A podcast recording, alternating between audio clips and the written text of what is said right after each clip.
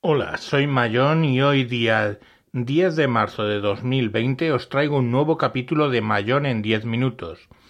Hoy os voy a traer otra demostración de distintas calidades de audio.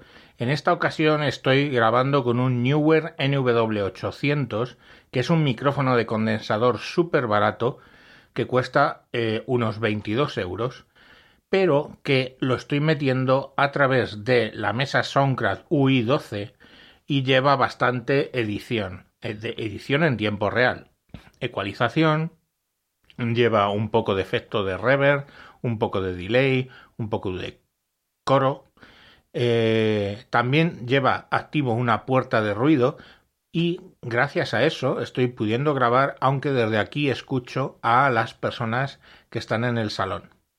La verdad es que os puedo decir que yo he hablado bastante en contra de los micrófonos de condensador en la casa, pero siempre desde la óptica en la que tú los tienes conectados a un poco a poco hardware, quiero decir, a hardware poco caro.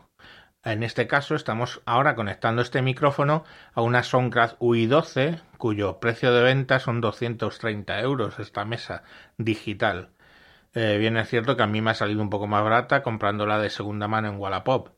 Pero si tú coges este mismo micrófono y lo metes directamente en una interface, ya sea de Behringer o de Focusrite o la que tú quieras, donde no puedes hacer ni puerta de ruido, ni puedes eh, meterle ecualización, ni puedes hacer gran cosa en realidad, pues lo que te vas a encontrar es que el sonido es bastante mierder y te recoge absolutamente todo el ruido de audio que tú puedas tener por casa. Porque, como siempre, decir que las casas no son estudios de grabación. Entonces hay ruidos, hay ecos. Por ejemplo, una cosa que me está sorprendiendo mucho es que de esta forma no se hace el ruido este de eco que generan todas las paredes de la habitación, sino que, bueno, básicamente está respetando bastante la sonoridad. Pero vuelvo a deciros, quiero decir, si vosotros necesitáis equipamiento de hardware por 300 euros porque queréis utilizar un micrófono de condensador y ojo, va a funcionar igual el de 22 que el de 200 euros al respecto de eh, recoger excesivo ruido de alrededor pues si luego os tenéis que comprar una puerta de ruido, como la que he tenido yo, que el otro día se la vendía a Josh Green, la FBQ 100 de Behringer, bueno, pues tienes que poner una puerta de ruido, luego si querrás ecualizarte un poco la voz, etcétera, etcétera, y vas poniendo hardware en medio que lo único que consigues es que, bueno, pues se, se, se vuelve prohibitivo totalmente el hecho de grabar con este tipo de micrófonos. La verdad es que ahora mismo lo que estoy viendo en Audacity es que la señal sale excesivamente alta. Creí que estaba más controlada. De hecho, he estado eh, con otra configuración un poco más eh,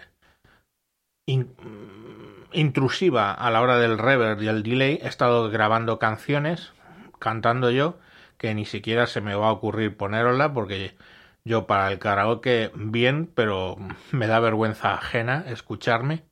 Y bueno, pues eh, como os digo, eh, se pueden hacer muchas cosas con este tipo de micrófonos.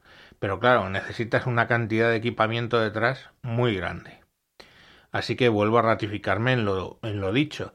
O sea, iros a un micrófono dinámico que es lo adecuado para entornos ruidosos. Si veis en los conciertos, nadie en un concierto va a estar usando un micrófono eh, de condensador todos van a estar utilizando micrófonos dinámicos.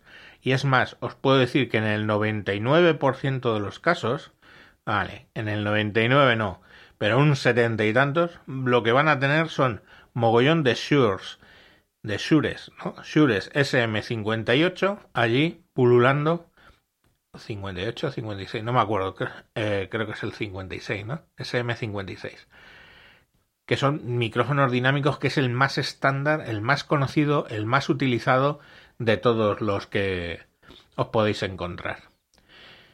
¿Qué le voy a hacer a este audio antes de subirle? pues básicamente eh, con Audacity le voy a bajar el volumen para porque creo que se va bastante arriba. Lo voy a comprimir un poquito porque hay partes en las que he hablado un poco más abajo y eh, simplemente lo voy a subir. Pero la calidad del audio básicamente es la que estáis escuchando.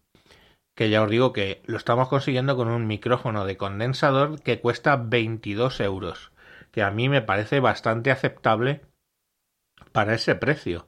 Quiero decir, tú si quieres puedes eh, conseguir con, eh, muchos tipos de configuración con este micrófono incluso pues yo que sé un poco más grave hablando más cerca más efecto eco etcétera.